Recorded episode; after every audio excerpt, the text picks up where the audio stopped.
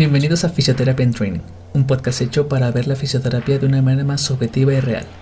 Aquí se hablarán sobre temas relacionados con la fisioterapia y el ejercicio y de qué manera pudieran afectar tu vida. Compartiremos experiencias, habrá invitados de lujo y discutiremos distintos abordajes que espero puedan ayudarte a ti y a tus pacientes en tu trabajo diario. Quédate con nosotros.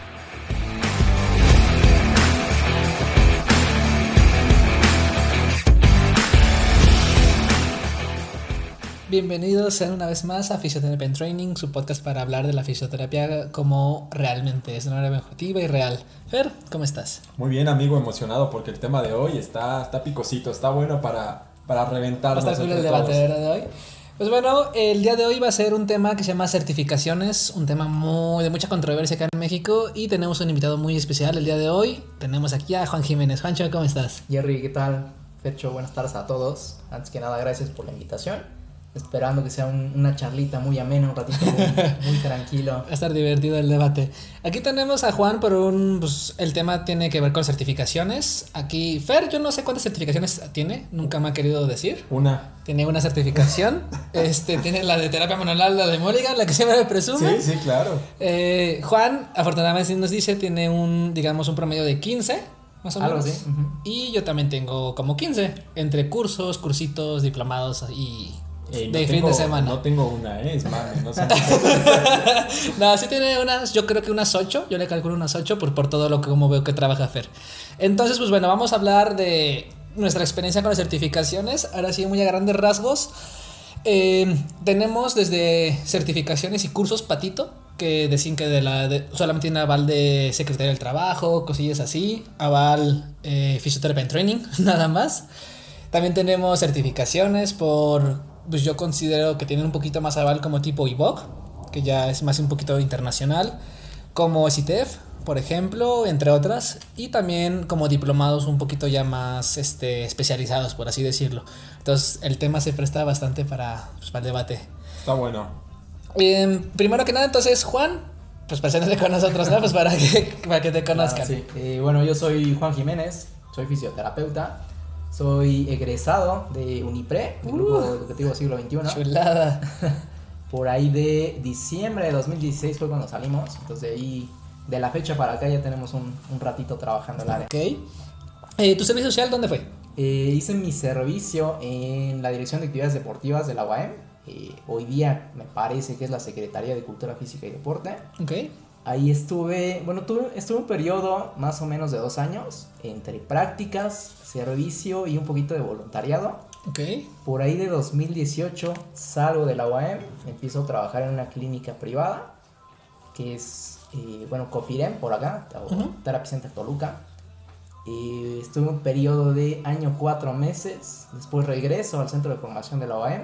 Okay. Y pues vino el parón y ya la, pandemia. Exactamente. Pues, o sea, ahí conociste a Fer.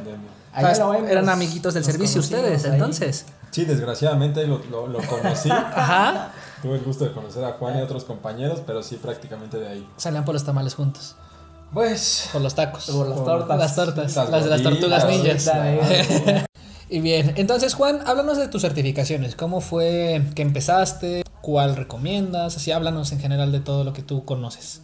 Ok, pues mira, te platico. Yo empecé con una certificación de vendaje neuromuscular. Todavía me encontraba estudiando. Eso yo creo que es un temita que también nos vamos a echar al ratito. Ajá. De los tiempos para ver cuándo es bueno, cuándo es bueno, cuándo no. Entonces yo empiezo con vendaje neuromuscular, por ahí también de 2016. Okay. Ya haciendo un poquito de, mis prácticas en la UAM, eh, como teníamos un área un poquito limitada, pues empezábamos a intentar hacer ahí herramientas. Entonces yo me fui por la que veía que se ocupaba un poquito más ahí. la, de moda, la de moda. El boom del Exactamente, la de moda. Sí, sí, sí, claro. Y luego en deporte, pues más, ¿verdad? Exactamente. Que llegaban, te pedían que la bendita, que eso, que aquello. Pues entonces teníamos que, que empezar ¿Qué a formarnos. tener esa, ok? Pues de ahí iniciamos. mira, aquí una pregunta muy buena. Perdón que te interrumpa. ¿Tú ponías vendaje antes de certificarte? No, no, nada. Ay, seguro. De ahí nunca, nunca puse un solo vendaje. Antes de certificación. Ok, excelente. Porque también es un tema. En lo personal, yo sí puse un vendaje antes de certificarme. No funcioné hasta tener una, un curso, porque no era certificación. Entonces es un tema ahí curiosillo. Ok, excelente. ¿Qué otra certificación empezaste a tomar? ¿Cuál fue como la, las que siguieron después? Después, bueno, en esa misma línea que te comento, como teníamos un tema muy limitado ahí, eh, me fui por Richelis, terapia manual instrumentada. Okay. Entonces era lo que ocupábamos, a lo mejor un poquitito más ahí, para trabajar con nuestros deportistas. Eh, de ahí me seguí con función seca. ¿Sí eran varios? Que fueron. Mándeme. ¿Eran varios eh, deportistas? De repente. O sea, como estábamos ahí en el tema de, del gimnasio, pues sí nos llegaban de, de las disciplinas que, que entrenan allá. Okay. Pues, había días que caían dos, tres, cuatro de áreas distintas y pues sí estaba muy, muy cañón. Porque se, se llenaba, porque está chiquito el lugar, ¿verdad? Estaba yo creo que, que, Fer se acuerda muy bien, teníamos un ultrasonido nada más. Sí, descalibrado. Exacto. Sí, no, alguien lo tiró. yo sé quién fue, ¿eh? Yo sé quién fue. No, lo voy a decir, no, eso lo decimos al rato, pero yo sé quién lo tiró. y te digo, pasaba lo que no tenemos equipo y pues no podías dar terapia, entre Exacto. comillas. Okay, Buscas otras herramientas para poder dar tu terapia más completa, por decirlo así. Muy, muy bien. Después, bueno, fue digamos mi base para trabajar ese periodo de, okay. de seis meses. Kinesio, Richelis y posición seca. Exactamente. La base, ok. Entonces, yo coincido mucho contigo, ¿eh? Sí, la verdad yo creo que esa es como una muy buena base y más para que nada también deporte. Así como donde va enfocado y más deportistas. ¿Tú, Fer, con una base de certificaciones? No, lo mismo. ¿También lo lo mismo? Yo creo que a lo mejor llegaría, bueno, en ese tiempo que lo hacía era cupping. Ok. Metería un poquito de cupping, punción seca, vendaje neuromuscular y terapia manual instrumentalizada. Muy bien, Juan. Y después de, de esas certificaciones base que nos platicas, ¿qué te llama la atención? ¿Qué decides buscar? Pues como seguíamos en ese tema deportivo, pues la idea era seguir formándonos en, en, técnicas que ocupáramos allá. Entonces empiezo a tomar a lo mejor un tema más instrumentado, algo que podamos seguir ocupando ahí en el área del deporte. Eh, creo que la siguiente fue vendaje funcional, igual lo empezábamos a ocupar más en campo con nuestros atletas. Pues la idea era esa, seguir en esa línea de, de, prepararnos para el área deportiva. Muy bien, ok. Yo hay que hacer un paréntesis, güey, porque Ajá. aunque tomas, tomas cierta certificación de vendaje, en los deportes es muy variado, cabrón. Ok, sí. Porque sí. ahí yo, yo vendaba puro futbolista y los futbolistas pues son más delicaditos, güey. Sí. Es más tranquilo, güey. Fíjame despacito, leve. Güey, llego, llego al TEC de Monterrey, güey. Tengo que, tengo que vendar a los de americano y a los de básquet. Y yo lo hago bien pendejo, güey, ¿no? Así suavecito pensando que son soccer. Y los güeyes me dicen, oye, es que no mames, no me aprieta nada. Dale un poquito, ¿no? Dale. Sí. Oye, aprieta. Güey, pues, si no mames, no es pinche faja. ¿Por qué te tengo que apretar tanto? Y me pasó, te digo, me pasó Ajá. en el TEC de Monterrey, güey. Me decían, güey, es que ahórcame el pinche tobillo. Yo así de, güey, ¿cómo quieres que haga eso? O sea, realmente ahí cabe mencionar que, que tienes que individualizar muy bien el deporte en el que estás trabajando y al que estás vendando. Porque realmente sí pasa, o no sé cómo lo veas tú, Jerry. No, la verdad sí, yo creo que es algo bien, bien importante diferenciar entre deportes. Eso, o sea, la certificación de vendaje, pues no te dice que eh, especifiques a qué deporte le gusta bien apretado, qué le, deporte le gusta que le corta la circulación. Que dices, ay no, suavecito en el tendón de Aquiles porque me siento que me raspa y se me corta todo y me lastimo. Sí, sí, es bien importante güey, trabajar o sea, eso. ¿sabes, ¿Sabes también qué pasaba? Que, me, que en americano, güey, a mí me sacaba mucho de pedo, que me pedían, güey, fíjame por encima del zapato, cabrón. ¿Y cuándo hacían eso?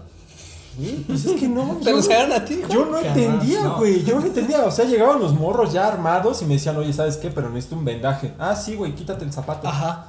No, encima. encima. Ah, pues va. o sea, le tienes que dar el doble de apretado para que ellos sientan que está justo, güey. Sobre el tenis. Exacto, Exactamente. exacto. Y aparte, o sea, pasa que tienes que agarrar tachos. Entonces, el tape está agarrando tachos. Entonces, adiós fricción, adiós todo el, el grip pues, que tiene que tener el tacho.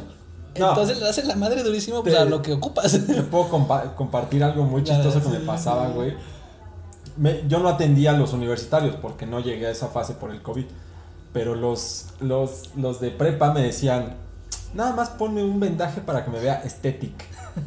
Oh, y yo, güey, oh. ¿qué es eso? Sí, güey, nada más lo quiero para que sea estético. O sea, güey, lo único que querían era que se les viera el pinche vendaje, güey, para Ajá. que se vieran profesionales. Yo, sí, claro, o sea, porque era vendaje muñeca, debajo del codo y como medio bíceps. Exacto, pero estético. Pero se ve bien pro, ¿cómo no? No lo quiero apretado, nada más por encimita. No, güey. Sí, de ¿Quién te va a enseñar eso, güey? Hacen cada locura de repente.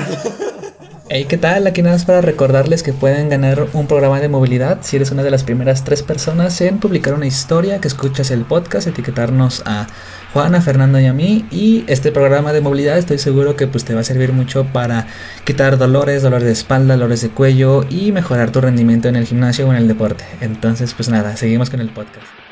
Entonces, a ver, aquí Juan, ¿tú quién consideras dentro de todas tus certificaciones de tus mejores profes? Bueno, ahí yo creo que te lo podré dividir en dos partes. Al que más sabe por experiencia y pues el que sabe porque lee, porque estudia, porque se prepara. Okay. Entonces en ese tema... el que mejor enseña, ¿no? Exactamente. Yo creo que uno de los mejores con los que tomé formación fue Mario Di Santo.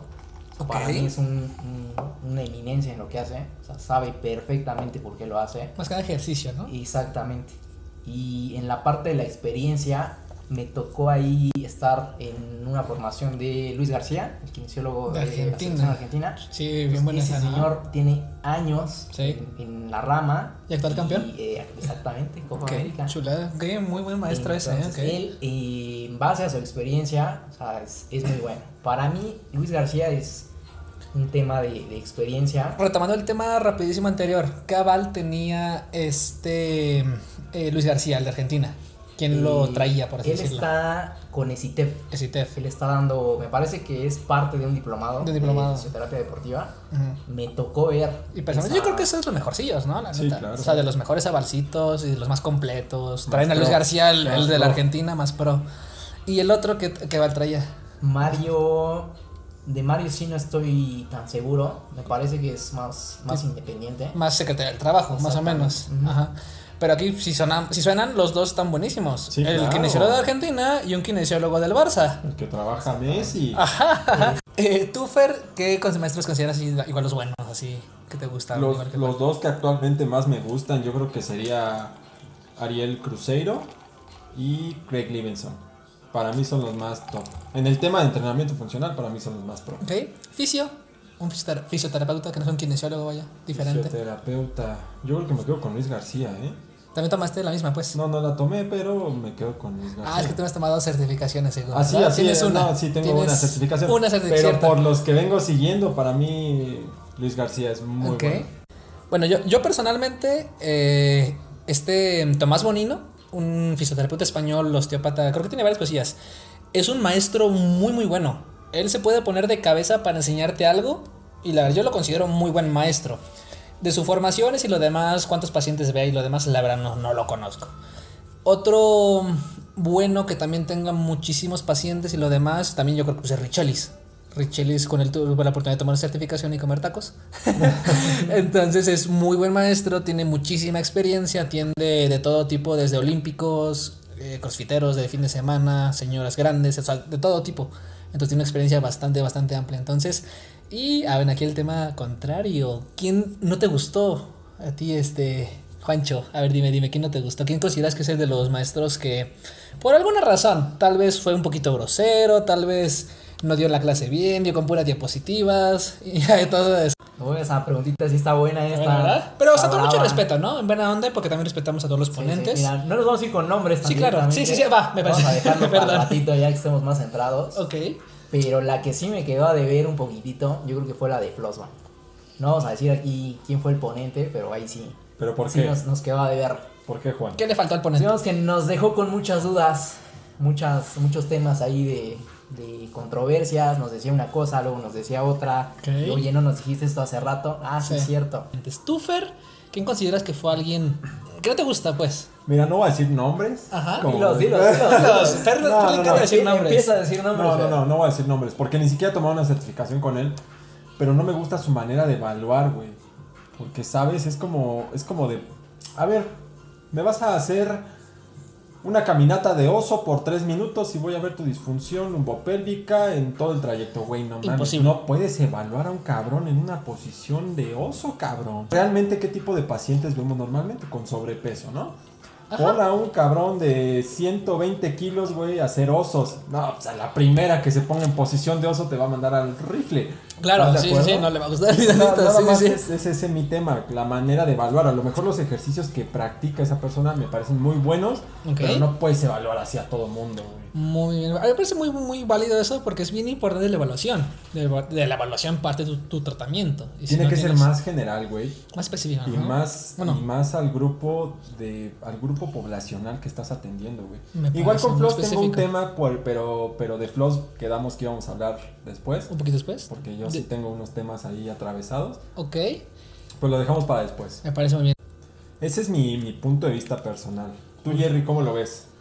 Eh, pues mira, yo creo que afortunadamente nunca me ha tocado ningún mal profesor. Yo terminé decepcionado un poquito a la parte final del diplomado que tomé de básquet, de optimización del entrenamiento. Eh, pero en general no. Yo creo que sí he escuchado de muchos, muchos profesores que son como mm, irrespetuosos. Y yo creo que es un tema que de repente con la parte de la fisioterapia se presta mucho, pero va a ser como que pues tocado después. Pero de repente profes malos no me ha tocado, profes irrespetuosos, hasta cierto punto pues mamoncillos, sí, sí me ha tocado. Y realmente me pasa que son como extranjeros los más mamones. Pero, pero irrespetuosos en qué, en qué aspecto, Jerry. Am, por ejemplo, pasa que... Vaya, así literalmente pues manosean de repente las niñas. Ok. Y nos damos cuenta una que otra parte. Entonces así como de, ¿qué pedo? Entonces como de, pues yo realmente como oficio estoy para ayudar, yo no estoy ahí como pues para aprovecharme. Entonces o sea, a mí se me hace una falta de respeto, pues... No, fea, también, Sí, o sea, ¿qué también, también pásalo a tus pacientes, ¿no? ¿Cómo Sí. te vería un paciente? Ajá. Pon tú una paciente femenina que está su esposo ahí en, en evaluación Claro. y ve que hace ese, ese tipo de abordajes, lo ven mal. Ujú, Entonces yo creo que mm, he visto y he escuchado de, de repente hay uno que otro este profesor, tal vez mencionado aquí, tal vez no. Entonces, este, solamente esa parte yo creo que les faltó un poquito de profesionalismo, pero fuera de eso, re- realmente yo creo que me ha tocado muy buenos profesores. Muy bien, Juan. Y, y ahora platícanos, ya hablando de favoritismos, ¿tú con qué certificación te quedarías? Una. Una de todas las que tienes, dime con cuál te quedas. A lo mejor no, no más en tema de favoritismos. O sea, yo lo veo más Tema en- funcional. en, utilidad. Eh, me quedaría con las de Mario Di Santo. O sea, todo el tema de entrenamiento, readaptación o prevención, que a lo mejor no les gusta mucho ese tema a algunos, Sí. pero me quedaría con, con, con esas dos. El tema de, de cómo evaluar, cómo corregir, cómo potenciar eh, ahí un poquito de habilidades. Yo creo que serían las más útiles y Más las ejercicio, más, las más funcionales. Exactamente. Vamos, Muy vamos bien, a, a- a entrar a un tema que a mí me gustaría que tú me contestaras, Juan, que has tomado varias de, de- de ejercicio. ¿Tú crees que está mal dicho el tema de prevención? ¿O cómo lo verías tú? ¿Prevención o reducción en, cuanto a lesiones? ¿Cómo sería para ti el término Qué buena adecuado? Venga, Es buena, es buena, es buena. Pues mira, a mí, contrario a lo que muchos dicen, a mí sí me gusta el tema de prevención. ¿A ti sí te A gusta sí prevenir lesiones? Exactamente. A lo mejor muchos vienen y te dicen, no puedes prevenir por esto, por aquello. Se va a dar, ¿no? O sea, Pero es eh, fuerte, es hay a lo mejor sí ciertos factores, Hay factores que sí que te sí. ayudan a, digamos, hacerlo. O sea, si nos vamos en, en ese tema de controversias, en lo personal sí me gusta, también por el tema de que algunos de los deportistas, o sea, lo ven tal cual. O sea, vienen y te dicen, oye, dame un preventivo para esto, dame un preventivo para aquello. Yo creo que tienen muy integrado el tema del concepto.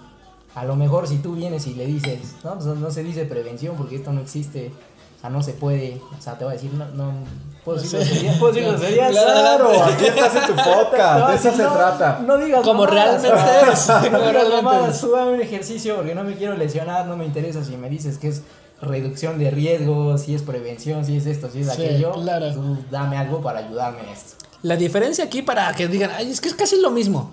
No es lo mismo, porque, o sea, prevenir, es decir, ya no te va a pasar. Estamos, o sea, vamos a evitar Te que te pase. quitar, te lo voy a quitar.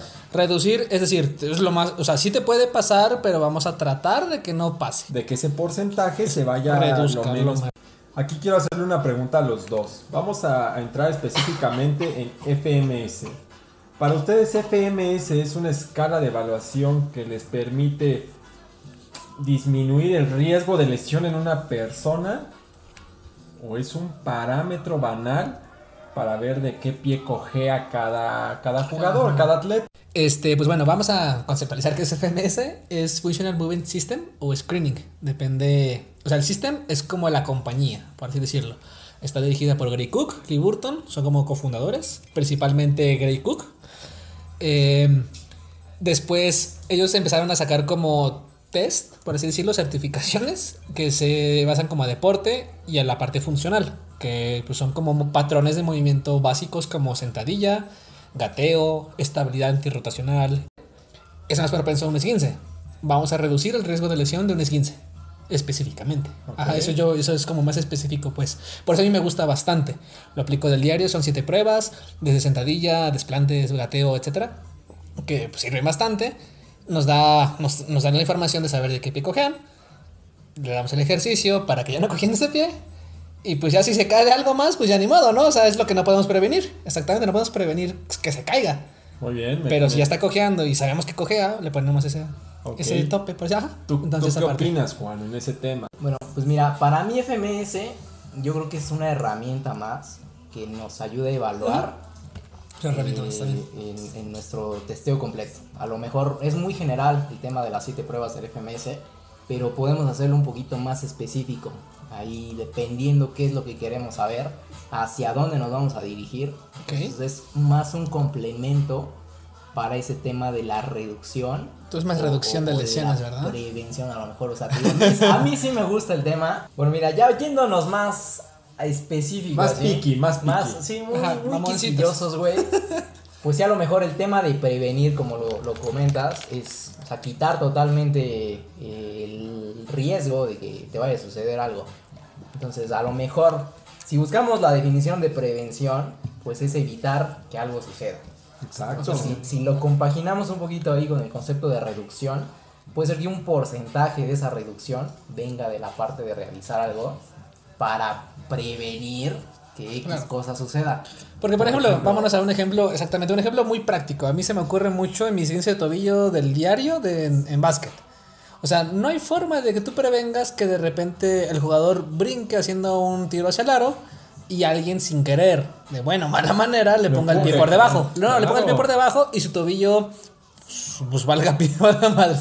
Entonces, eso no lo puedes prevenir de ninguna manera. Exacto. Pero supongamos que de repente el jugador tiene que hacer cambios de dirección, cambios de mucha intensidad, velocidad, estar agachadito, etcétera. Lo vas a reducir porque no hay un factor externo que te, que te predisponga a. Sí, estamos de acuerdo. Muy, muy bien. ¿Quieres agregar un ejemplo tú?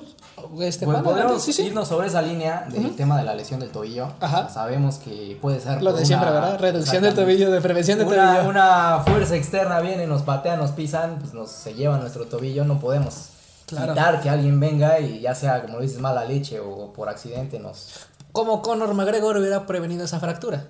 Ey, aquí voy a defender, aquí voy a defender a Conor, ¿eh? Porque ya entró fracturado, güey. Ay, a ver, explícame eso, a ver, adelante. Qué, buena Aquí, aquí, aquí hay un estudio, hay un paper ah. que dice que Conor McGregor ya tenía un un antecedente de lesión de tobillo, que ya había entrado puteado de tobillo. A mí me encanta eso, porque el principal riesgo de lesión para una lesión es haber tenido una lesión ex anteriormente en la zona. Claro, y estamos de acuerdo que en el tema de Conor McGregor, él se chingó solo. Sí. Como quieras. No había forma de. Se chingó solo. ¿Había forma de prevenirlo? No. ¿O reducir esa No, porque ya entró puteado. O sea, solito se chingó porque no hubo un factor externo que tú me dijeras, no, pues es que el otro cabrón. El piso, que El otro cabrón le pegó una patada, güey, y, no tuvo el pinche soporte unipodal para aguantar la carga de peso. No, no lo hubo. Solito se reventó, Me parece. Pero creo que aquí hay que ver el antecedente que, estuvo antes de la pelea, güey. ¿Vieron cómo Fernando se emocionó cuando saca a Conor McGregor? Es que no me puedes, no me puedes reventar a Conor McGregor. No me puedes reventar a Conor. A él le encanta a Conor McGregor. Yo creo que ya está viejo nada más. Es muy buen peleador. es más fanfarrón que peleador. No le diste, no le diste este su pinche sobrecito de condro. ¿Cómo, le, cómo se llama esa mamada, güey? De, condroitina. Ajá. ¿En serio? Su sobrecito de condroitina. es una pendejada. Por ejemplo, Conor McGregor es una chulada para platicar, ¿eh? Entre que su dieta, su forma de entrenar, su rehabilitación, que de repente hace inmersiones en hielo y esas cosas que ya no hacen. Cosillas así, y está grande para el deporte que practica. No está ¿eh? grande, mamá. que ya está viejo. No está grande. Pero bueno, Fer. Eh, Conor McGregor será un tema para otra ocasión. Entonces, aquí, Juan, yo te quiero preguntar, ¿qué es lo que tú ves mejor de certificarte? ¿Qué es lo que te ha dado más herramientas de tu trabajo, la formación, de, o sea, la experiencia de los, de los formadores, etcétera? Tú dime. Mira, yéndonos más a ese tema de los pros y los contras de, de las certificaciones, yo creo que es un arma de dos filos. Okay. Más por el tema, yo creo que todos sabemos que la formación académica no termina cuando salimos de, de la escuela. O sea, siempre hay que estar en constante capacitación, aprendiendo un poquito más, actualizándonos para poder dar un, un, buen trabajo, un buen tratamiento. Okay. Entonces, mira, si nos vamos a los pros, para mí los pros de, del tema de las certificaciones, pues es eso, que te ayudan a, a tener más herramientas para poder trabajar, para poder eh, darle un mejor servicio a tu paciente, a tu atleta, a, a, la persona con la que trabajes, pero no todo es bonito. O sea, okay. también nos vamos al tema de que hay algunas que si te la sacan nada más por vendértelas y tumbarte una lana. Sí, sí, sí. Eso es, es, un tema importantísimo, es por ejemplo el precio y el costo de la certificación. Exactamente. O sea, porque pues no hay aval. ¿Por qué cuesta tanto? Exactamente. O, sea, o, quién es el que la está dando. Ajá, a ver, por ejemplo, o sea, ¿qué no te gusta esa parte? Pues mira, es excelente. Podríamos irnos con ese tema de, del vendaje neuromuscular, probablemente. Ok, a ver. O sea, te lo venden como que el curso básico, que el avanzado, que el del deporte, la técnica linfática. Siete módulos y cada módulo en cinco mil pesos. Cada módulo, exactamente. es, es Para que seas bueno poniendo un buen piquete un de ojos. Claro, que se vea bonito, ¿no? Exacto. Sí, y al fin y al cabo yo creo que, o sea, si, si tomas el primero, el, el básico, la base, y eres un poquito autodidacta, empiezas ahí a, a buscar por tu cuenta, Si yo creo piensas. que con, la base tienes para trabajar pues Todo, más, más desde deporte, ok. Exactamente. Me parece no muy hay bien. tanta necesidad de ir y meterle 5 mil pesos a X curso, al Cada nivel tres dos, al meses. tres, al 4, sino, o sea, saber específicamente cuál es el que te va a servir y pues, ahí nos quedamos. Fer, Yo- ajá, adelante, dime. Yo hoy voy a ser el castroso. Dime, ay, excelente. Hablando de, de tema de vendaje neuromuscular, quiero preguntarle otra vez a los dos abierto.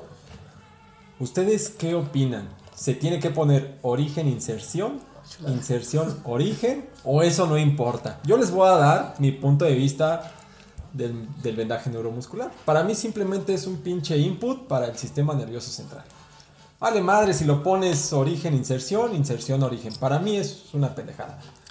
Simplemente lo vas a hacer como una activación hacia donde tú lo quieras abordar. ¿Cómo lo ven ustedes dos? Ese es mi punto de vista. Eh, Juan, te voy a hacer la palabra, eres mi invitado, adelante. Pues mira, yo creo que ahí sí le damos un poquito la razón a, a Fercho.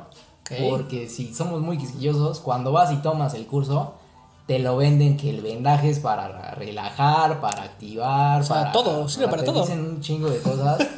y al final de cuentas, pues, o sea, no es que sirva para todo. O sea, sirve específicamente para una, dos, tres cositas y nada más. O sea, no, no es Eh, tanto el tema. es un tema bien divertido. Voy a sacar mi paper y acá toda mi USB de un tera lleno de papers. No es cierto. Eh, científicamente dicen que sirve para el drenaje linfático, que es una chulada para drenaje Ahí sí, linfático. ahí sí. Y sí, yo he comprobado con mi experiencia que sí sirve. Que, eh, por ejemplo, para estabilizar una articulación, tipo técnica de ligamentos. Que pones, o sea, tú le pones al paciente, ¿cómo te sientes? Ah, siento como una rodillera. Y siente una estabilización de su rodilla increíble. Y le haces una prueba, una, mm, lo paras a un pie, que se mantenga 20 segundos a un solo pie con los ojos cerrados, sin vendaje, no puede hacerlo. Y con vendaje dura un poquito más. Ahora- sí puede hacerlo, pero un poquito Ahora más. te puedo hacer una pregunta, Jerry. Ajá. Específicamente a ti, Jerry. Cuando haces una técnica ligamentaria, nos queda claro a los dos, a los tres en este caso, Ajá. que usas un 100% de tensión cuando es técnica ligamentaria. ¿Cuánto tiempo te da de ventana terapéutica esa técnica? ¿Cuánto Po- tiempo Ajá. realmente le va a durar esa sensación de que... De estabilidad de Ajá, rodilla, de exacto, rodillera. exacto. Así es. Por ejemplo, si yo te dijera la parte científica dice que 6 horas. Otros dicen que 3. Otros dicen que solamente 5 minutos. Ok, ok. Entonces, pues realmente aquí es muchísimo y como dicen, es darle un input al paciente, darle una sensación, una Una propiocepción al paciente, a la zona de dolor, a la zona que sentía el inestable, le damos un poquito de estabilidad por sensaciones nerviosas de la piel, que es así como funciona el Sí, kinesio. exacto. Ahora, ¿Cuánta ventana terapéutica te da un vendaje funcional, güey? La ventana te la mentiría. Entonces yo como paciente me he puesto un vendaje en el tobillo y me ha durado, he sentido la estabilidad en todo el partido. O sea, aproximadamente hora y media, casi dos horas. Ahora le quiero enfocar algo a Juan. Estamos de acuerdo que es una percepción individual del paciente a cómo él lo cree o a lo que es en los papers o a lo que es en la evidencia científica, realmente todo va apuntado a la percepción del paciente. ¿O tú cómo lo ves, Juan? Sí, mira, yo creo que ahí el tema de la función, ya sea del vendaje neuromuscular o del vendaje funcional, gran parte de que funcione o que no funcione es lo que el paciente cree, o piensa que, es la función de, de, lo que le colocas. Porque si no está convencido de que le va a funcionar, le va a funcionar pues obviamente él se va a sentir inseguro, él va a decir, esto no me sirve para nada, pero si él cree lo que le dices, obviamente va a realizar su actividad. ajá, exactamente. Sin ningún tema. Eh, por ejemplo, de vendaje funcional, yo no estoy certificado, por ejemplo, y yo creo que tengo una muy buena técnica de vendaje. Ah, ahora sí que el, tiempo en el deporte me lo ha permitido aprender poquito la técnica sin necesidad de una certificación. Aquí, Juan, yo te quiero preguntar, ¿qué tan necesaria, esa necesidad de certificarte para, pues, como poder este, avanzar en el profesionalismo? Porque sabemos que de repente te puede comer en la generación atrás y etcétera, etcétera. adelante, Juan. Pues mira, yo creo que el tema de la certificación o la formación académica, pues es tu base. O sea, de ahí partes para individualizar cada aplicación con tu paciente. Porque si nos vamos al tema, igual, tobillo, un vendaje funcional de tobillo, hay muchos pacientes que les gusta que les tapen el talón. Algunos no les gusta, algunos les gusta que sea más pegadito a los dedos, unos más arribita. Entonces yo creo que el tema de formarte te da esa base para poder ir individualizando cada aplicación. ¿Te dieron vendaje funcional en la escuela? No. ah, bueno, Excelente. Eh, entonces, pues mira, o sea, es, es más ese tema, es la base para poder individualizarlo posteriormente en cada uno de tus pacientes. Ok, entonces, bueno, necesario, no realmente. No realmente. Pero sí es bien padre tener, si es un complemento. Ok, Fer, ¿es necesaria una certificación? Ay, no lo sé. Mira, yo también creo que la palabra necesaria como tal, pues no. O sea, tú puedes aprender muchísimas cosas y ahorita el internet está... O sea, te da todo. todo lo ves en TikTok y la gran mayoría es así, pues. Es que entramos a lo mismo, ¿no? Autocrítica, ¿no? Ajá, exacto. ser autocrítico. Y es que también tienes que aterrizarlo mucho al deporte en el que estás, estás enfocado. Ajá, la población y todo a la población, exacto. Tema de avales. Avales internacionales. de repente yo veo mucho en los, ¿cómo se dice? En los pósters de las certificaciones de tal fecha, de tal fecha, certificación internacional en Cooping, por ejemplo, ¿no? Y volvemos a los avales. ¿Qué aval internacional o por qué es un aval internacional? O sea, Juan, ¿tú qué piensas o, tú que nos puedes explicar esa parte? ¿Qué nos puedes decir de un aval internacional en Cooping? Que hemos visto varios. Pues mira, ya entrados aquí en tema y con el permiso de poder decir groserías, si hay gente que, ve, que viene y te vende, o sea, certificación internacional en tal mamada, y al fin y al cabo lo buscas, ¿y quién lo avala? Su clínica. te dice que es un tema de, de formación internacional porque te traen un ponente de Sudamérica o de Europa, pero al fin y al cabo no tiene un, un aval por una institución.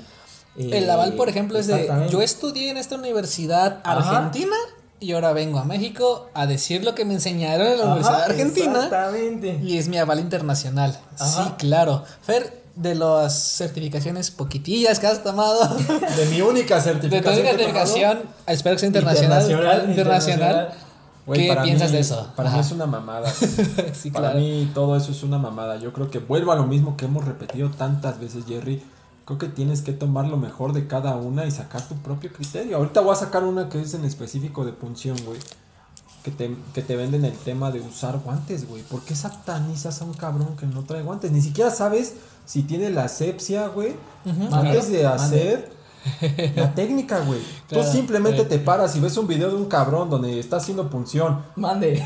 Y no, y no, y no tiene guantes, güey, pero tú no Guantes. sabes realmente qué no hizo antes. Para, güey. Sí, claro. O sea, dices, realmente este está mejor- loco porque está ocupado. No tiene guantes, no tiene guantes, güey. No mames, tírale. loco, está tírale, loco. Tírale, güey. No trae Claro, guantes, güey. Pero realmente no sabes válido. qué pinche abordaje de higiene tuvo antes de hacer su punción, güey. Incluso Claro. puede tener más pinche Asepsia. higiene, güey, asepsia, que tener guantes, cabrón. Claro, sí, algo ¿Por bien qué válido. tienes que matar a alguien así, güey? ¿Por qué tienes que reventar a alguien así, güey? Por ejemplo, ahora sí entrando a esas partes de certificaciones de de repente yo certifico en punción seca como fisioterapia en training y de repente sabemos que aquí en México hay una que certifica muchísimos más más porcentaje de pasantes que, que nosotros, por así decirlo. nombres, nombres. Sin No, no, nombres sin aquí. nombres, sin Nombres. Y de repente pasa, y yo estoy bien seguro que es un poquito de competencia.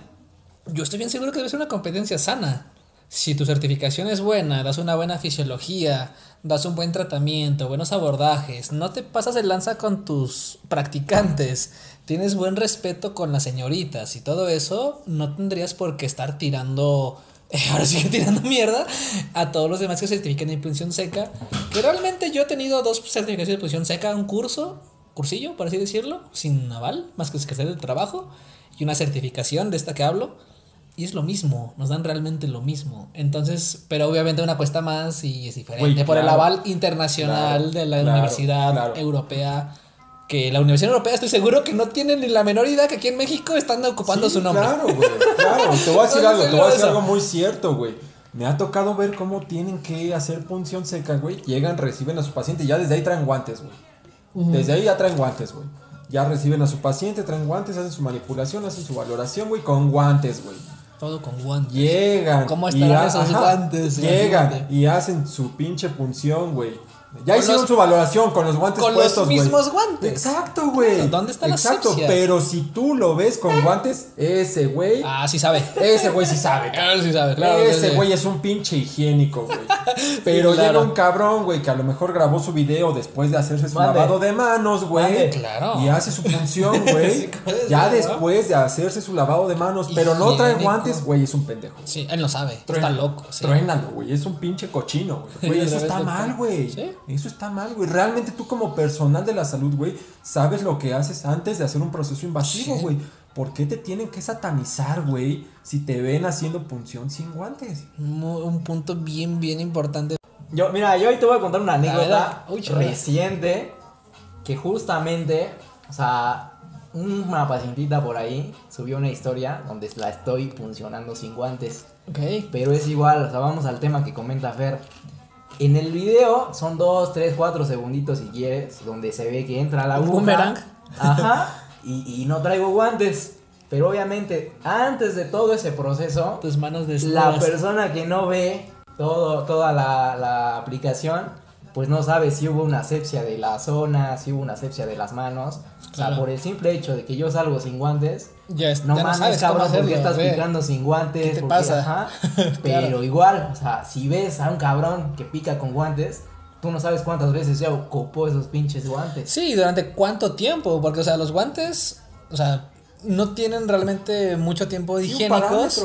Ajá, si de repente estás valorando, estás haciendo tus notas incluso, estás manipulando todos tus instrumentos, realmente ya no van a tener tanta asepsia, pues como pues, simplemente ponerte luego luego. Güey, y volvemos, muy volvemos a lo mismo, güey. Tengan su propio criterio. ¿Por qué tienen que tirarle a una persona que ven funcionar sin guantes, güey? No está mal, güey. Sí, claro, y simplemente porque mal, vieron una historia en Instagram. Muy bien, cierto. Pues muy bien, Fer. Yo creo que es un tema bien importante de tocar. Eh, bueno, bueno, vamos a dejarlo un poquito hasta ahí. Y yo quisiera preguntarle aquí a Juan.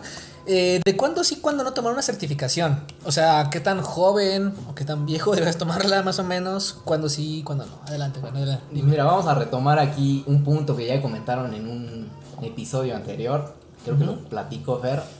Igual compaginamos un poquito en el tema. Yo creo que el momento importante para tomar una certificación, una metodología, un curso, es cuando ya lo puedes llevar a cabo, cuando estás eh, en el tema laboral, cuando lo puedes practicar, lo puedes perfeccionar, y no antes. A lo mejor cuando estás estudiando y no tienes esa posibilidad de empezar a, a integrarlo, a perfeccionarlo, yo creo, bueno, para mí no es un buen momento.